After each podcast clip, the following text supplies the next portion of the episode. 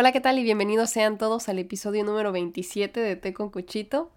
Los saludo con mucho gusto hoy como siempre. Mi nombre es Cecilia Petrone y el día de hoy vamos a platicar sobre el ejercicio de soltar y dejar ir. Espero que hayan pasado un excelente eh, inicio de año, que hayan terminado el otro con mucha paz y que hayan dejado ir todo lo que ya aconteció y que reciban con mucho gusto todas las cosas nuevas que nos vaya a traer el 2023 y todas aquellas sorpresas y bendiciones que estén por venir. Para aquellos que me ven en el YouTube, este, no, no estoy sola ya en, en mi cuarto. Eh, allá atrás se alcanza a ver Jojo. Es mi conejo. y pues de alguna manera eh, él va a ser parte del episodio del día de hoy. A pesar de que es una eh, mascota muy silenciosa, eh, tiene una personalidad bastante eh, fuerte, bastante interesante, de la cual he aprendido estos últimos tres días. Em, muchas veces pensamos que pues los animales son simplemente eso, ¿no? Como hay un pequeñito ente que no tiene muchos pensamientos humanos y que no aporta tanto a nuestras vidas, pero es muy interesante cómo todo puede cambiar una vez que te relaciones con un animal. Eh, desde que tengo memoria he tenido mascotas. Yo he tenido perros, gatos, pollos, pájaros, tortugas, hámsters. Y de alguna manera mi, mi infancia fue una infancia muy feliz y yo siento que mucho tiene que ver eso, que, que siempre estuve relacionada con animales de todos tamaños y, de todas formas y, y, con muchas personalidades distintas porque pues dista mucho cómo interactúas con un perro a cómo interactúas con un caballo a cómo interactúas con un pez. Pero de todas formas te encariñas y ellos también muestran que se encariñan contigo y que te reconocen y demás eh, pero más allá de, de, solamente el conejo en sí y todas las nuevas cosas que ha traído a mi vida, voy a irme un poquito más atrás sobre este tipo de, de, de, por qué es importante tener buenas compañías en nuestra vida, ¿no? Me imagino que a todos les pasó o a, igual y no a todos, pero en su mayoría, que pues termine el año y no muerdas eso eh, termina el año y buscamos la manera de renovarnos, ¿no? Eh, puede ser a través de sacar ropa, puede ser moviendo los muebles, limpiando. Todos tenemos como ciertos rituales que pareciera que, que físicamente necesitamos hacer algo para terminar el año. Hay quienes se cortan el pelo, eh, cosas así, ¿no? En mi caso fue justamente sacar ropa y acomodar mis muebles. Si se fijan, eh, ya está diferente. Para los que me ven en YouTube, no es la misma perspectiva del video. Cambié el escritorio viendo hacia la ventana. Y este, eso de alguna manera le dio como cierta frescura al departamento. Además de que también compré un sillón. y ustedes dirán qué raro, ¿no? Pero este, no sé, siempre, siempre que hay algo nuevo, un, un, nuevo elemento en la casa, para mí trae mucho, mucha paz porque, pues al ser una persona introvertida, paso mucho tiempo en mi casa.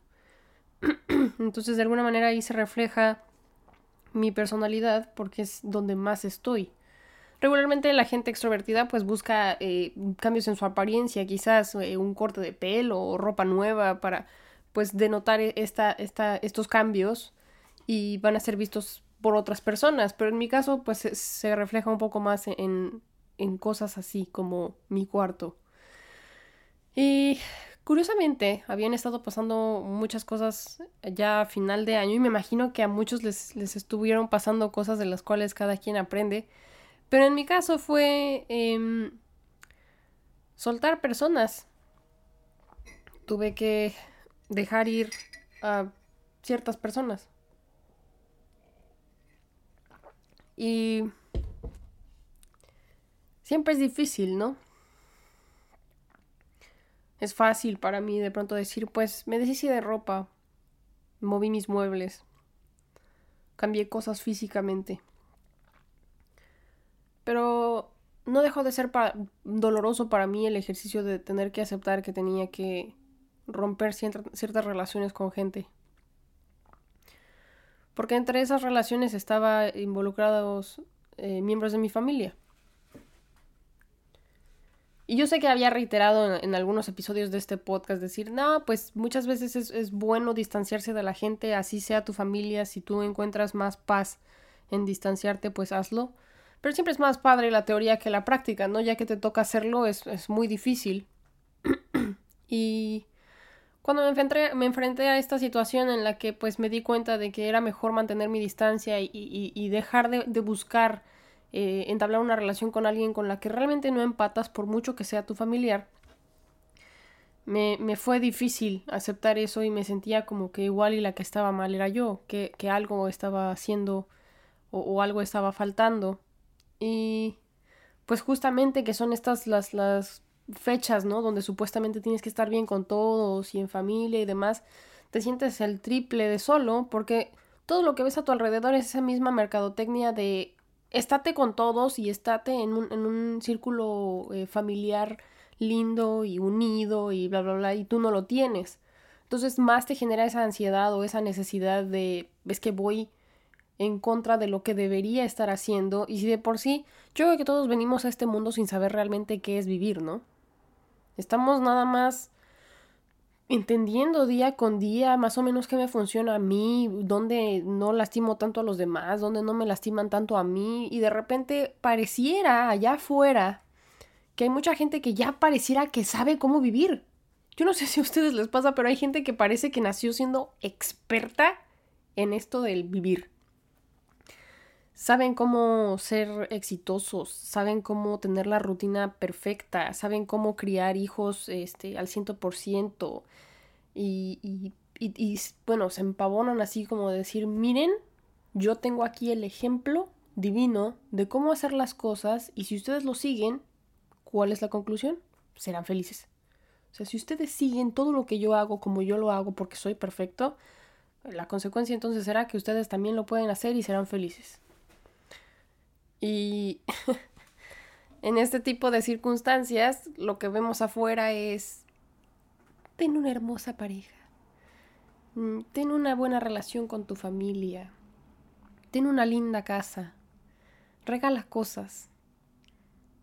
Y para cuando a uno no le nacen ese tipo de cosas, te sientes como todo un fracaso, ¿no? De decir, híjole, ¿por qué no me adapto a lo que todos los demás dicen que es este la, la línea al éxito, ¿no? O, pues sí, como, como lo que debería estar yo haciendo para ser feliz. Y no, me encuentro feliz aquí sola. Ay, se movió la cámara. Me encuentro aquí feliz sola, comprando un mueble y viendo la tele. ¿Es eso? ¿Está mal? ¿Me debería sentir mal? Porque encuentro paz y tranquilidad en eso. ¿Qué hago, no? Este, y bueno, no me voy a meter así como en, chismes y de, ay, no, y, luego me dijo, y pues por eso nos peleamos y ya por eso no fui a la Navidad. No, pues no, no les voy a decir, ¿verdad?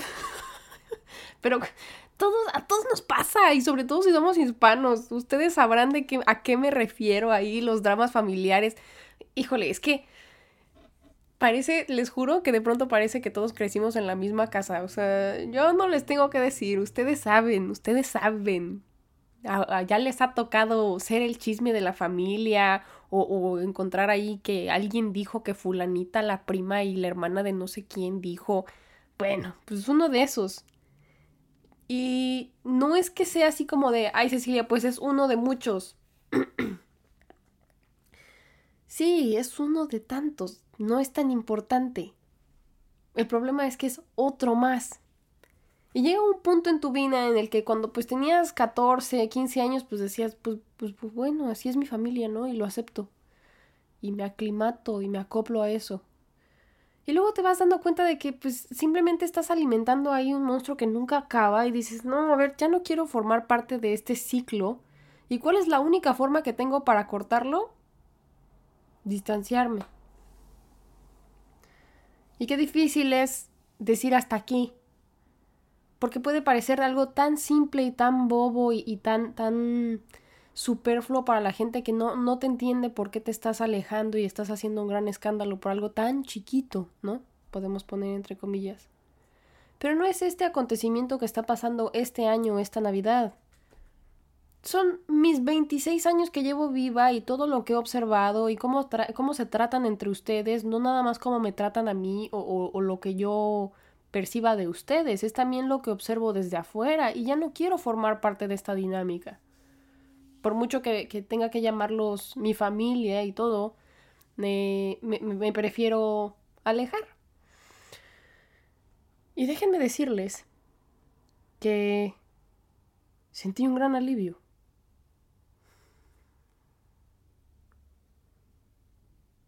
Me abordó un, alivio tal que recuerdo que ya que había tomado esa decisión, me quedé esperando esa tristeza de decir, no vas a pasar Navidad con nadie, la vas a pasar sola. Estaba yo así como, como con el escudo así de, va a llegar el, el trancazo, va a llegar el trancazo. Y el trancazo nunca llegó. Y ya bajé la guardia y no pasó nada. Y pasé la Navidad muy tranquila con mi hermano solo él y yo en el departamento.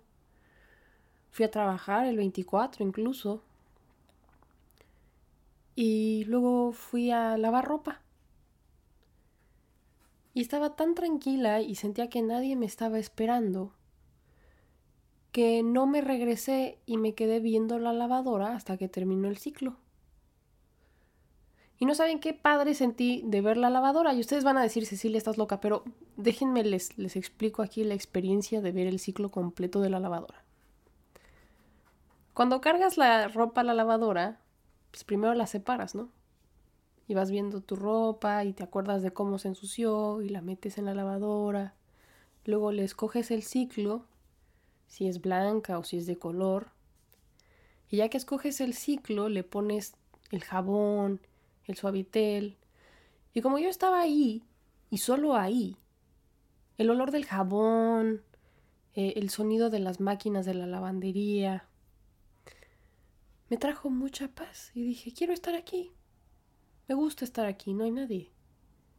Y me puse ahí, ya me senté y me puse a observar el ciclo de la lavadora y viendo primero cómo está toda la ropa y cae el agua y luego se va mezclando con el jabón y el jabón va haciendo como, como manchas dentro de la, del, pareciera que es como una ventana. Y al dar las vueltas así, ves como el jabón va, va salpicando a la, a la ventana y pareciera que estás como, le pegué el, pareciera que estás dentro de la lavadora tú también y, y, y, da esta idea como de mar, como de olas del mar y, como, como si chocara contra las rocas así y la espuma fuera la espuma del mar iba así viendo las figuras de, la espuma. Yo dije, qué curioso. ¿Hace cuánto no tenía yo una experiencia así? Yo creo que cuando tenía... Pues, cuando era una niña. Que tenía la suficiente paciencia para sentarme y observar las nubes. Y cómo van cambiando de forma. O que te quedes observando un, un atardecer. Y vayas viendo cómo van cambiando los colores de rojo a rosa y luego a naranja y luego amarillo y luego se disipa. Y lo mismo me sucedió cuando estaba yo viendo el ciclo completo de la lavadora. Como si yo me estuviese limpiando junto con la ropa dentro de la lavadora. Fueron los 24 minutos más cortitos que he sentido hasta ahora, como si fuese como si hubiese sido un ejercicio de meditación. Saqué ya la ropa, la olí, alguna ya estaba casi seca porque la lavadora la exprimió muy bien. Y luego la pasé a la secadora. Y la secadora sí dije, ay no, qué flojera, déjenme regreso a mi casa. Y como la lavandería está cruzando la calle, pues ya me regresé y, limpié mi casa, acomodé, de la cama, sacudí un poco y luego regresé por la, por la ropa que estaba en la secadora. Y me reiteré que como no estaba esperando yo a nadie y nadie me, nadie me esperaba a mí, Era de donde provenía mi paz y mi tranquilidad, de ese, de ese silencio. Y fue ahí donde entonces acepté que también había otras relaciones en mi vida que necesitaba cortar, así como les voy a enseñar a los que me ven en YouTube, así como tengo esta planta. Ustedes la van a ver y dicen, pues no tiene flores, era un rosal, pero tuve que cortarle todas las rosas porque se estaban muriendo y ya solamente quedó este botón de aquí. Pero si ustedes observan la planta, la planta está viva, la planta está verde, la planta está fuerte, pero esas flores, por muy lindas que hubieran estado en su momento, ya me estaban matando a la planta porque la planta estaba queriendo avivar esas flores que ya no tenían remedio, ya había pasado su temporada y era mejor cortarlas para darle fuerza a las hojitas verdes, ¿no? Y yo dije, bueno, con este ejercicio de la Navidad, ya corté una de las rosas que se me estaban muriendo y que no tenían remedio. Pero sigue habiendo otras cosas a las que yo me estoy aferrando y necesito podar. Así que fui valiente y me di cuenta de algunas relaciones tóxicas que había tenido en mi, en mi vida antes de terminar el año. Y decidí llegar a buenos términos con ellos también.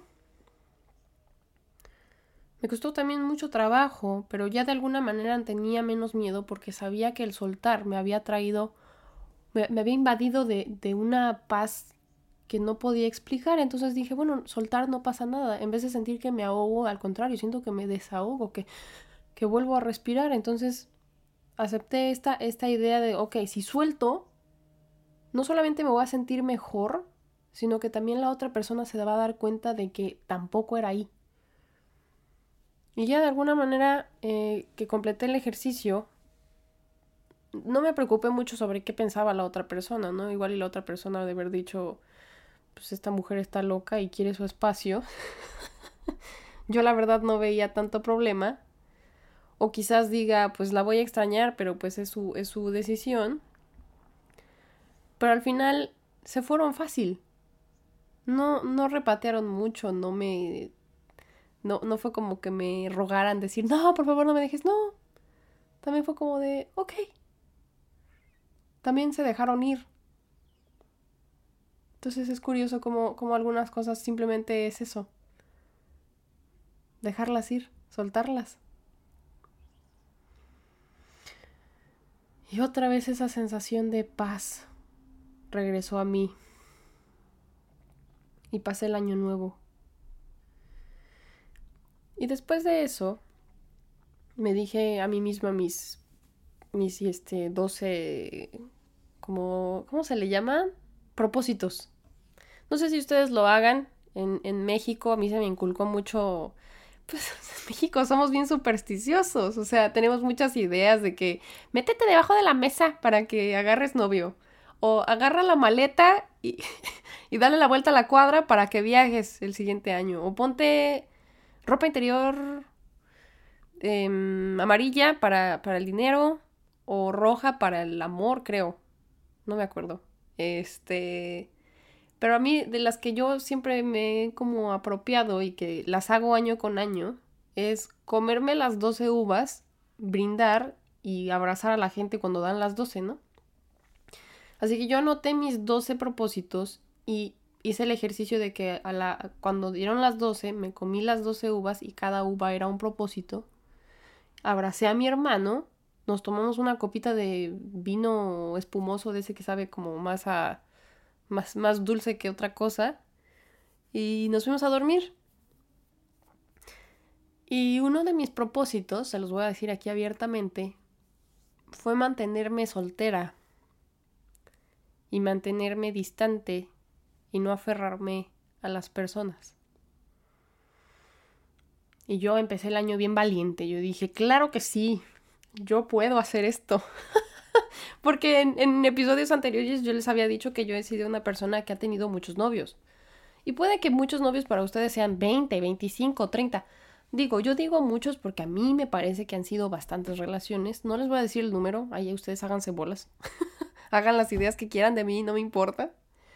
Pero he tenido varias relaciones y este, decidí que pues necesitaba ya un tiempo de, darme tiempo a mí misma, de estar conmigo misma y no estar enamorada o pensando en el otro o eh, enamorada de esta idea de, enamorada del amor más que de la otra persona, ¿no? Esta, esta sensación de, de pertenecerle a otro y que el otro me pertenece a mí, dije, ya, creo que ya fue, porque, pues no sé, o sea, creo que, creo que viene siendo momento, porque esta paz nunca la había sentido y creo que es raíz de que deje de estar ahí detrás de la gente, ¿no?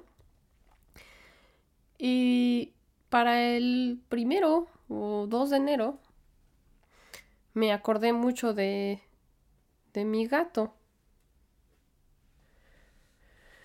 Y me acordaba que había tenido yo una videollamada con mi mamá, en la que yo veía como mi mamá me platicaba y no sé qué, y el gato llegó y se acostó ahí con ella, y yo, ay, qué padre, qué padre que ahí llega el gato y le da un, rato de cariño y luego se vuelve a bajar a comer solo, ¿no? Y me, dio así como un flashback y dije, toda mi vida la he, la he compartido con, con animales y plantas. Y desde que me mudé a la ciudad, había perdido esa conexión. Empecé, ya que me mudé a mi departamento y todo, a, a buscar plantas. Eso fue lo primero. Que pues como que no nomás porque me estoy haciendo señora, ¿eh? Es la señora de las plantas. No, de alguna manera también como que dices, a ver, ¿qué me, qué me regresa a mi casa? ¿Qué son esos como em, elementos que, que, me, que me hacen sentir aterrizada o enraizada a algo que conozco? Las plantas, ¿no? Y es algo también de lo que me tengo que hacer cargo, algo que tengo que cuidar. Y las plantas fueron un muy buen ejercicio el primer año pero después yo siento que eh, me, me, intoxiqué con esta idea de, de, todo lo que está sucediendo afuera, todo el ruido, toda, toda la inmediatez. Eh, y pierdes esa conexión con las cosas. Me la pasaba mucho en el celular, preocupada todo el tiempo, como buscando una respuesta.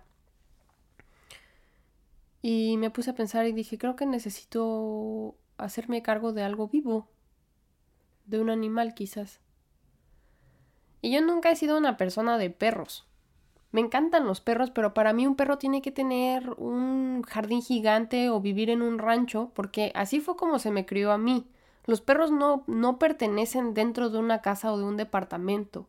Los perros con los que yo he compartido parte de mi infancia son perros que pues nunca se les, les eh, pone correa, nunca se les saca a pasear porque el perro vive afuera y se la pasa ahí lleno de tierra y jugando con este, los otros perros y eh, todo afuera, ¿no?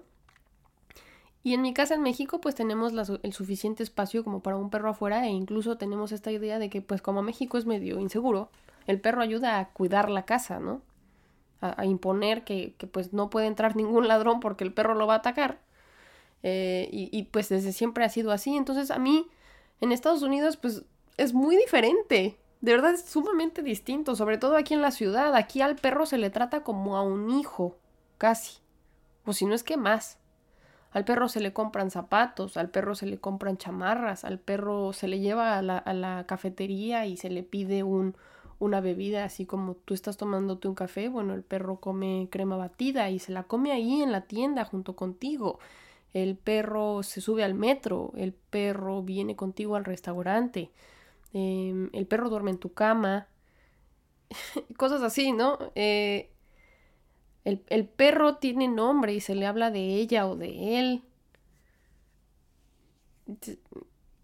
Digo, cada quien, ¿verdad? Pero esa no es la relación que yo he, tenido con, con mis mascotas. Soy una persona muy que se encariña muy fácilmente con, con, sus mascotas, pero no a ese grado. O sea, yo siento que sí hay una línea que divide cómo te relacionas con tus hermanos, con otras personas, con tus amigos, a cómo te relacionas con los animales. Pero bueno, ese, ese es otro tema. No, ese, de hecho, ese tema yo creo que lo voy a guardar para la siguiente semana porque nos comentaron en, en YouTube me, comentó eh, una persona que, me, aparece como anónimo en los comentarios. No puedo ver su nombre de, usuario. Este. Pero de cualquier manera, si tú estás escuchando el podcast el día de hoy, claro que escuché tu, eh, tu comentario en cuanto a que le gustaría que habláramos un día de las diferencias que hay entre un país y el otro. O sea, ¿qué, qué cosas raras hacen acá en Estados Unidos y qué cosas raras hacemos allá en México que aquí no se hacen y ese tipo de diferencias. Me, me gusta mucho esa idea y la voy a retomar. Pero ahorita como, como pasó lo del año nuevo y me han estado pasando estas cosas, dije, bueno, yo creo que podemos platicar más sobre estas cosas, sobre el, soltar y, el, el, podar tu vida y, y no tenerle miedo a, a, este, a esa sensación de vacío, ¿no? Pero también voy a, voy a caer en algunas conclusiones sobre lo bueno que es también tener un, un eh, una recargadera o un, como una, un bastón, un apoyo, ¿no? Y es a donde quiero llegar con lo del conejo, porque eh, les estaba yo diciendo que aquí la gente se relaciona muy diferente con los perros, pero yo no me veo a mí misma adoptando a un perro porque no tengo la cultura de tratarle así a, a un a un perro. Me gustan mucho, pero, pero para mí la personalidad de los perros y todo me es muchísimo más difícil. Tener que sacarlo a pasear, tener que darle más tiempo, este, tenerle otro tipo de paciencia que honestamente no tengo. Y a mi personalidad siempre ha sido más apegada a, a, los felinos, ¿no? A los gatos. Y dije, bueno, podría tener un gato, pero el departamento todavía se me hace chiquito para un gato. Y este es súper difícil adoptar un gato aquí. También este lo reiteraré cuando, cuando hable sobre las diferencias de un país y el otro, pero acá este te piden dinero hasta en los albergues donde tienen a los animales, te cobran y te cobran bastante por, por sacar a un gato de un albergue y son gatos ya adultos que algún rico en Manhattan se hartó de, de cuidarlo y lo puso ahí enjaulado y ellos antes de matarlos los ofrecen y ya tú lo, tú lo rescatas, pero tienes que pagarle al albergue. Y no es un donativo, ¿eh? Porque regularmente en México uno, uno pues dona de pues muchísimas gracias y para que ayudes al siguiente gato que entre y donas una parte o ayudas con croquetas o lo que sea, pero no, aquí es dinero físico, como, pues sí, como, como que pagas ahí una, eh, un papeleo extraño, no sé ni qué es. Pero yo estaba queriendo buscar un animal eh, cachorrito, chiquito, un, gato bebé para poderlo acoplar a mí y que se acoplara al espacio, porque a un animal y adulto le cuesta mucho trabajo adaptarse. Y tú a él le cuesta trabajo tenerte confianza de inicio. Y dije, bueno, o sea, tampoco quiero torturar al animal, ni torturarme a mí misma, porque el fin de este animal no es, no es sufrir por él, es, de alguna manera acompañarnos y, que el animal se encuentre bien y tranquilo en donde va a estar. Y yo no me veía este, haciéndome cargo ya de un gato adulto, entonces dije, bueno, a ver, ponte a pensar en, otro animal, ¿no? Ya dije, bueno, lo que, lo que caiga, igual algún periquito o algo por ahí, ¿no? Pero iba yo caminando por la calle y encontré un, un lugar de mascotas. Y yo entré nada más a, ver animales y a distraerme un rato. Y terminé viendo a los conejos. Y ojo aquí. Desde muy niña, eh, a mí se me dio la idea de que los conejos van en jaula. Los conejos van en una jaula porque hacen popó por todos lados, hacen pipí por todos lados, este, y todo mastican y todo destruyen. Los únicos animales que pareciera que tienen ticket de pase a la casa son los gatos y los perros viven afuera. De los dos conejos que alguna vez tuve, los dos conejos estuvieron enjaulados y no tenían acceso fuera de la jaula a la, a la, casa por mucho tiempo. Los podía sacar, acariciarlos, tenerlos ahí un rato y luego volverlos a meter a la jaula. Entonces, para cuando yo vi a los conejos dije, bueno, el conejo podría estar dentro de una jaula y yo simplemente sacarlo de vez en cuando en el departamento. Y ya me senté ahí junto con la, con la jaula de conejos y me puse a leer. Resulta que no. Que los conejos son prácticamente un gato vegano. Hacen pipí popó siempre en el mismo lugar, en una esquina. Y si les pones un, este, pues como una, como un arenero, así como se los pones a los gatos, pero este es como de pajitas, como de acerrín, y se los pones en, un, en una esquina, siempre va a ir al mismo lado. O hasta como con heno. Sí, son como pajitas que les pones ahí en una caja. Y yo dije, bueno, eso está interesante, ¿no? Y luego si el conejo tiene espacio durante, por toda la casa y le da ciertas cosas para que las roa o, juguetes o cartones, eso es lo que va a morder y eso le va, le va a impedir que tenga ganas de morder otras cosas como tus muebles o, tu ropa. Yo dije, ok, ahí también vamos bien. Y ya claro que también le pregunté a mi mamá, ¿no? Así como de, oye, estará bueno que me, que me lleve un conejo a la casa. Y ella me dijo así como de, pues yo no lo sé, pero allá tú. Total, yo dije, sí, me llevo al conejo. Me lo traje y dicho y hecho, el conejo no está dentro de una jaula. De hecho, pues ahorita los que me ven en YouTube lo vieron brincando en la cama y luego se baja y aquí está su zona como de comida y tal. Y él solito viene y se asienta ahí. Y son animales muy silenciosos. No hacen ruido. Y, y son muy pasivos. Se echan y ahí están haciendo nada. Y de pronto sí juegan y corren, pero no los escuchas realmente correr y jugar porque son, son animales de... son presas.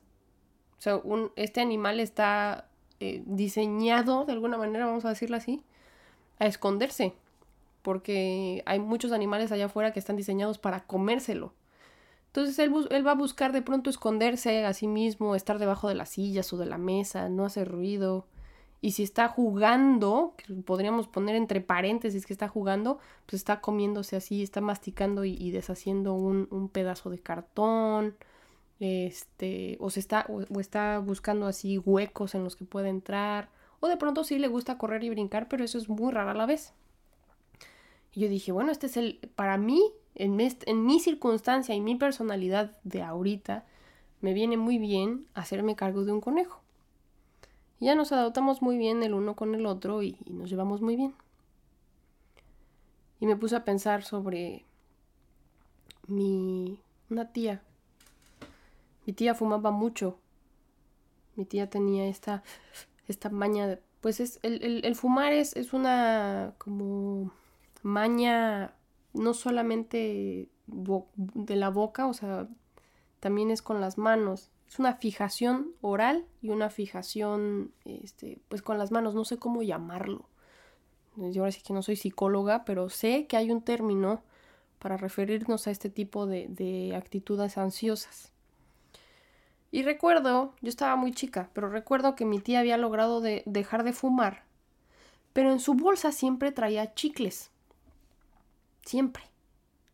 Y la veíamos mascar chicle casi todo el día. Y a mí se me hacía como que era parte de su pose. Porque no sé si ustedes han visto ese meme de la Rosalía donde ella está, voy a hacer la cara aquí en el YouTube, pero ella está así como, como que moviendo la boca así como, como vaca. Así como de, pues me caes gorda, pero, pero comiendo chicle. Así era mi tía, más, bueno, es, sigue viva, ¿verdad? así es mi tía de que que chicle, ¿eh? Y pues así está la pasitada, ¿no? Porque pues, o sea, así como ven ahorita, claro que tengo familias bien white que yo tenga un español neutro y todo, diga. No me quita todavía mi apariencia física y todo lo que hay detrás este, de algunas este, partes de mi familia, pero algunos de ustedes sabrán a qué me refiero, ¿no? Y, yo pensaba al principio que, su chicle era eso. Y después, ya que crecí, me di cuenta de que no.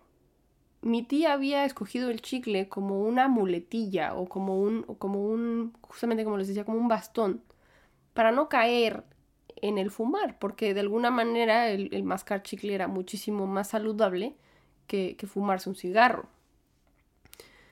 Y cuando estaba yo comprando el conejo, iba yo caminando de regreso con la caja y el, conejo no se movía. O sea, estaba dentro de la caja y todo, pero el conejo muy silencioso y yo cargando la caja así de regreso a mi casa. Yo venía hablándole al conejo y yo le venía diciendo, yo sé que ahorita estás asustado y que no sabes ni a dónde te llevo, pero prometo que vamos a ser buenos amigos.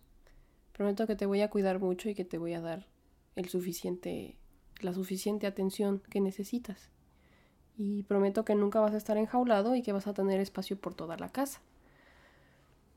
Y tú me vas a ayudar a no caer en relaciones con gente y a forzar las cosas porque me vas a hacer la suficiente compañía. Y también te vas a tener que adaptar porque voy a tratarte cual si fueras un gato, así que más te vale que te comportes como uno. Y creo que silenciosamente llegamos a un buen acuerdo porque hasta ahora lo está haciendo, lo está haciendo muy bien.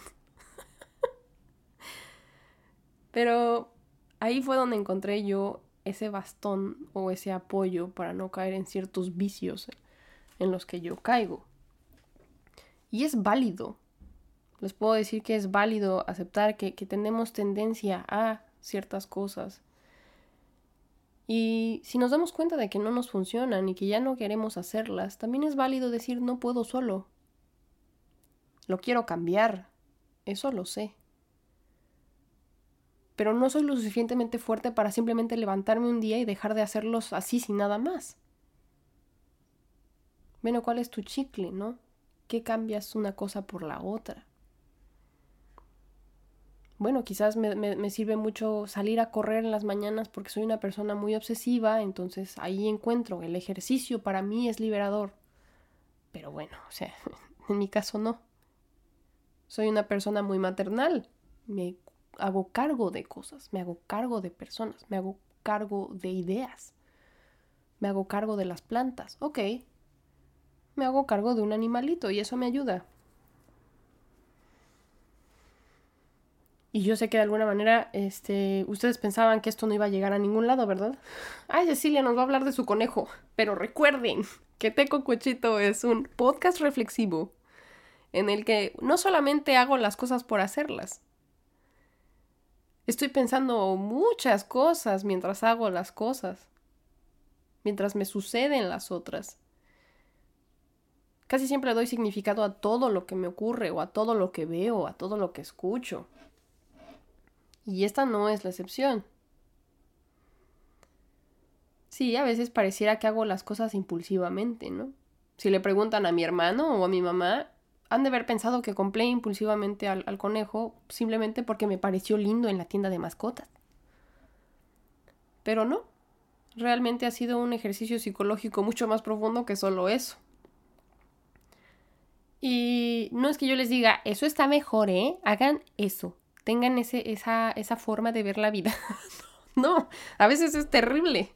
Es terrible no, no sobrepensar todo, no, no, no querer darle un significado a todo, no, no, no psicoanalizar ni venirte a lo más profundo de todo lo que acontece en tu vida, de buscarle conexiones inexistentes. A veces es muy cansado, a veces quisiera simplemente estar ahí ya. Observo de pronto al conejo y mientras lo acaricio así tranquilamente, el conejo solo existe. Así nada más. Es él en el mundo. Y entonces saben cómo lo envidio. A veces digo, ay, qué padre ser tú, solamente estás ahí. Y yo no, yo no solamente estoy físicamente, también estoy dentro de mi mente y estoy ahí deshaciendo y pensando y rebuscando. De alguna manera también este podcast me salva todos los días. Porque ya encontré un propósito a toda esa rebuscadez y toda esa pensadez y todos esos ay, ¿qué, qué, ¿por qué será esto con esto y tal? Y nunca quizás llego a alguna respuesta, pero al menos comparto todo eso que sucede dentro de mi cabeza y para pareciera que para algunas personas resulta no solo interesante, sino que les beneficia en algo, les aporta algo, les ayuda en algo. No tengan miedo de pedir ayuda. Este año no es que se tenga que proponer cosas y hacerlas solas nada más, así de voy a adelgazar y lo voy a lograr mañana. No. Qué bueno que se propongan cosas y yo estoy seguro que van a poder lograrlas. Pero no tengan miedo a pedir ayuda. Yo le pedí ayuda al conejo. Y también no tengan miedo a soltar y a dejar ir. Muchas veces lo que nos proponemos al principio de año es lograr cosas, llegar a algún lugar, obtener algo. Raras son las veces en las que nos proponemos desnudarnos, emanciparnos de algo, perder algo. Pero creo que también es muy importante el aprender a soltar. Y ahora sí, ya se me fueron 40 minutos. Y según yo, este día no quería hablar, ¿eh? Según yo. me desperté diciendo, ay, esta paz que me aborda después de haber cambiado tantas cosas y adoptado mi conejo, lo único que quiero es tomar té y apapachar a mi conejo. La verdad es que no quiero hablar. Qué mentira más grande. ya que me senté y dije, ahora sí, a ver, creo que ya tengo la idea más o menos de lo que está en mi mente. 40 minutos me aventé ahorita. ay, ay, ay, qué padre. Que no se pierdan las bonitas costumbres. Y yo tampoco les puedo fallar a ustedes de decir, ay, como ya tengo un conejo y mi vida cambió y es el año nuevo, adiós al podcast. Pues no, no. Sería muy, muy, este, contradictorio de mi parte, ¿no? No, no, no. esta es una promesa que, que no solo les cumplo a ustedes, sino que me cumplo a mí misma. Ay, ay, ay. Pero bueno, les mando un abrazo muy fuerte. Espero que, de verdad, espero que estén empezando muy bien el año. Y si no, créanme que va a mejorar porque la vida es un instante y nada, nada es definitivo. Todo va cambiando constantemente. Un día estás feliz, al, otro día estás triste, hoy estás enojado, mañana estarás feliz. Y así. Una cosa y luego la otra. nada es estanca, nada es permanente. Es como el agua, así. Todo el tiempo. Siempre en movimiento. Así que pues tengan eso en mente. Y espero que encuentren mucha paz el día de hoy. Tómense un té o lo que quieran y nos vemos la próxima semana. Chao, chao.